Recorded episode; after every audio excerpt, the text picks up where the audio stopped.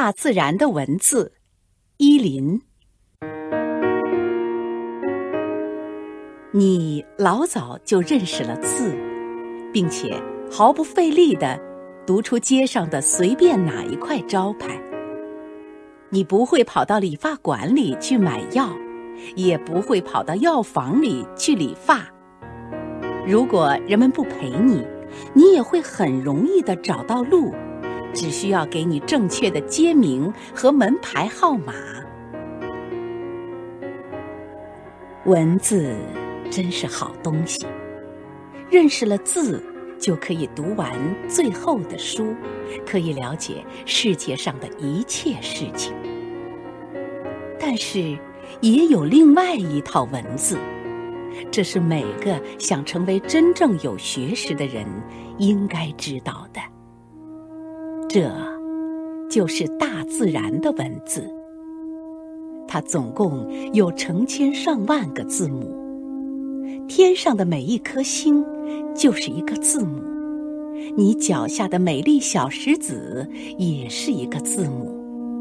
对于不认识这一套文字的人说来，所有的星全是一样的东西，而有些人却认得许多星的名字。并且可以说出它跟别的星有什么分别，就像书里的话是用字母组成的一样，天上的星也组成星座。从古以来，当水手们需要在海上寻找道路的时候，他们就去看那星星写成的书。你知道，在水面上。船只是不会留痕迹的，那里也没有什么写着“由此往北”的有箭头的指路牌。但是，水手们并不需要这样的指路牌，他们有带磁针的罗盘，磁针永远指着北边。即使他们没有罗盘，他们也照样迷不了路。他们朝天望望，在许多星座当中找到了小熊星座，在小熊星座当中找到了北极星，有北极星的那边就是北方。云，也是天空大书上的字母，它不但讲现在的事情，而且讲将来的事情。在天气最好的时候，根据云可以预测出雷雨或者阴雨。有时候，在炎热的夏季，天空远远耸立着一座白色的云山，从这座云山向左右伸出两个尖头，山变得像铁匠铺里的铁针了。飞行员知道。针状云是雷雨的预兆，应该离它远一些才好。如果在它里面飞行，它会把飞机毁掉。在那儿的风就是刮得那么有力。天空的使者鸟也会教给那些留心观察它们的人许多本领。假如燕子在空中飞得很高。看去很小很小，那就会有好天气。白嘴鸭飞来说：“春天已经来到大门口了。”而飞走的鹤不用日历就可以告诉人们，热天已经过去了。太阳光还是很热的，是个平静晴朗的日子。这时候。从远方传来奇怪的不安的声音，好像有人在高空互相呼应着。声音越来越高，越来越近。凝视天空，终于可以勉强分辨出一张模糊的蜘蛛网，就像给风吹着似的。蜘蛛网飞近了，抬起头来，已经瞧出这不是什么蜘蛛网。而是许多长脖子的鸟，它们呈人字形飞着，排成整齐的队形，朝着阳光照耀着的森林飞行。但是很快，又分辨不出一只只的鸟来了，又像是张蜘蛛网了。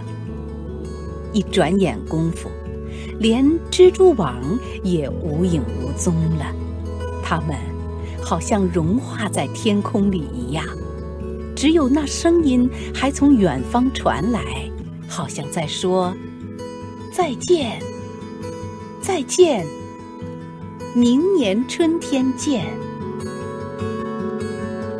阅读《天空》这本大书，可以了解许多新奇的东西。连我们脚底下的土地，在会读它的人看来，也是一本很有趣的书。现在，在建筑工地上，挖土工人的铁锹碰到了灰色的石头，在你看来，这不过是普通的石头；可是，懂得大自然文字的人看来，它并不是普通的石头，而是石灰石。它是从碎贝壳变化而成的。你知道，贝类是海洋里的居民，可见，在很古的时代，这个现在是城市的地方，曾经是一片汪洋大海。有时候，你在森林里走。忽然看到树林当中躺着一块很大的花岗石块，上面披着青苔，就像披着毛皮一般。它是怎样到这儿来的呢？谁有这样大的力气把这么大块的石头搬到森林里来呢？而且它又是怎样穿过茂密的森林的呢？谁如果认识大自然的文字，就会立刻说出，这叫做飘粒。它不是人搬来的，而是冰搬来的。这些冰川从寒冷的北方爬过来，沿路把岩石砸碎，并且把砸下来的碎石块带着一起走。这是好久以前的事了。当时这儿还根本没有森林，飘丽周围的森林是后来才长的。要学会大自然的文字，应当从小就常常到森林里或者田野上去走走，去注意观察一切东西。假如有什么不明白的地方，应当到书里去寻找解释。还应该经常去请教有学识的人。这是什么石头？这是什么树？这只鸟叫什么名字？